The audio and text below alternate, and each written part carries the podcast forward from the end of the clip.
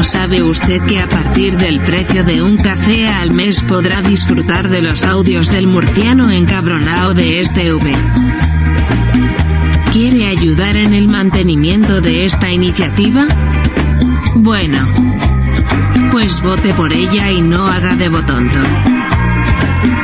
Besis de Fresi.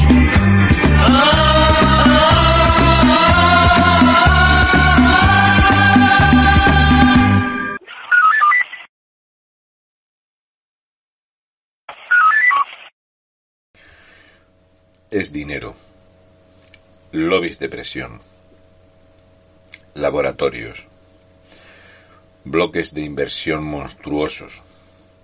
BlackRock. The Vanguard Group. No es una decisión que tenga que ver con la soberanía nacional. No es una decisión que tenga que ver con la justicia. Es generar y crear e inventar una legalidad que intente normalizar una anomalía y un auténtico atropello a las libertades individuales, aquí y donde se ponga. Y sí, Novak Djokovic, tan odiado por tantos españoles que como yo siempre hemos venerado a don Rafael Nadal Parera, que creo que no ha tenido unas declaraciones fuera de tiesto. Lo que creo es que don Rafael Nadal Parera, él que siempre intenta cumplir, creo que en este momento debería de haberse parado a pensar que cuando él dijo que no estaba contento como mucho otro español con lo que había acontecido debido a las mentiras con las que se había hecho la campaña electoral y que él vería bien unas nuevas elecciones y rápidamente la gente de izquierdas le atacó. Creo que alguien que defiende que cuando hay mentiras y una anomalía eh, democrática y sobre todo una enorme anomalía en los derechos de las personas debería de pararse a pensar si es algo que ha vuelto a pasar aquí. ¿No? Lo voy a explicar.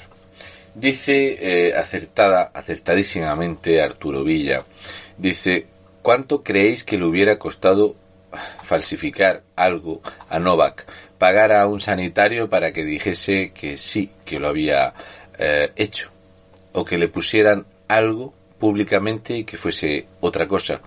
¿Cuántos deportistas lo habrán hecho y no nos hemos enterado? Pero Novak Djokovic no quiso nada de todo esto de hecho, su padre dice, mi hijo ha estado en cautiverio esta noche, pero nunca ha sido más libre. Me parece el mejor comentario posible que se, que se podía hacer y acertadísimo su padre. De hecho, cuando yo hablo de lobbies de presión, de dinero, resulta que la tenista rusa Natalia eh, perdonadme la pronunciación, tampoco ha podido ir a Australia aun estando doblemente tratada con la marca rusa, que es además, dicen, efectiva con la variante que estaba de moda hasta hace dos semanas. Resulta que el tratamiento es la excusa. Esto no va de salud, va de control social y de enriquecer a determinadas multinacionales. Y es a lo que yo voy. Yo defiendo obviamente, la soberanía de los estados y defiendo las fronteras. Sí, pero cuando tú tienes un politicucho que pone el cazo y lo que está diciendo es que no solo no es por salud, sino que además es muy importante la marca que hayas decidido utilizar de suero, ya no estamos hablando de salud, estamos hablando de un lobby de presión y estamos hablando de un bloque de dinero imposible.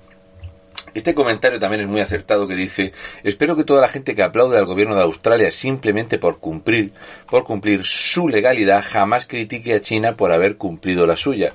Y este es un comentario muy acertado porque hay mucha gente conservadora, de centro derecha y demás, que aplaude esto pero que luego se llenan la boca de criticar lo que pasa en Cuba o en Venezuela o en China o en Corea del Norte o en cualquier lugar o regiones como por ejemplo el Tíbet o cuál es la legalidad vigente en Irán que tanto escandaliza al mundo, o cómo nos llama la atención y nos escandaliza y nos aterroriza ver hombres colgados ¿eh? por las calles en Afganistán. ¿correcto? Este, Tejano García, que es muy acertado, dice, los derechistas que ahora repiten solo se ha cumplido la ley, ¿con qué legitimidad moral luego hablan de Cuba? Se llevan las manos a la cabeza con Maduro y claman contra Corea del Norte. ¿Y cuánto y cuando esos países simplemente hacen lo que ellos defienden y justifican, que es cumplir su ley? Esto es así. Así que ha llegado el punto donde lo que se llamaba cogobernanza mundial, o lo que se ha querido llamar de alguna forma nuevo orden mundial, es básicamente un lobby de presión y de dinero. Has callado con los 40.000 ilegales que entraron en España durante 2021, pero aplaudes que a Djokovic no le permitan entrar en Australia. Tú no aplaudes el cumplimiento de la legalidad, tú aplaudes lo que te ordena la televisión. Y no solo eso, sino que si en España hubiéramos tratado a estos 40.000 como se ha tratado a Novak Djokovic, apague y vámonos. Si tú hubieras tratado a los que invaden España y traen delincuencia, eh, todo tipo de estupefacientes y todo tipo de enfermedades como la sarna, es porque te han dicho en televisión que lo tienes que hacer. Así es como sale un deportista de élite, uno de los mejores tenistas de la historia, cómo tiene que salir de un país una persona completamente sana. Y así es como nosotros llenamos España de riqueza multicultural. Estos no han tenido ningún problema sanitario, ni QR, ni nada de nada. Esto es Canarias. Tipos que viven así, sin ningún tipo de problema. Aquí no os preocupéis con los convivientes, ni los no convivientes, ni de testearse, ni curvas, ni repuntes. Violencia, estupefacientes, alcohol, y todo esto lo pagamos los españoles con dinero de nuestros impuestos. Violaciones, apalizar a niños. Esto es Canarias. Pero no os preocupéis, que esto no es ningún problema. El problema es la legalidad. Y nosotros en España nos hemos dado esta legalidad con este gobierno.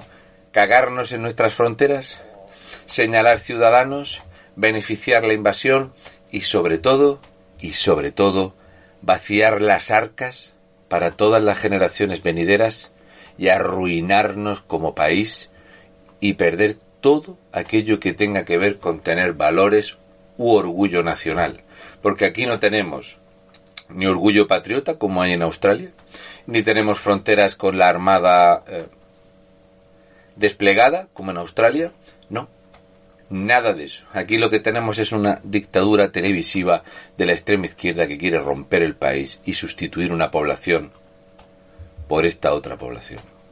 Así que no tenemos nada. La peor sanidad, la peor economía, un país invadido, pero tenemos una televisión magnífica.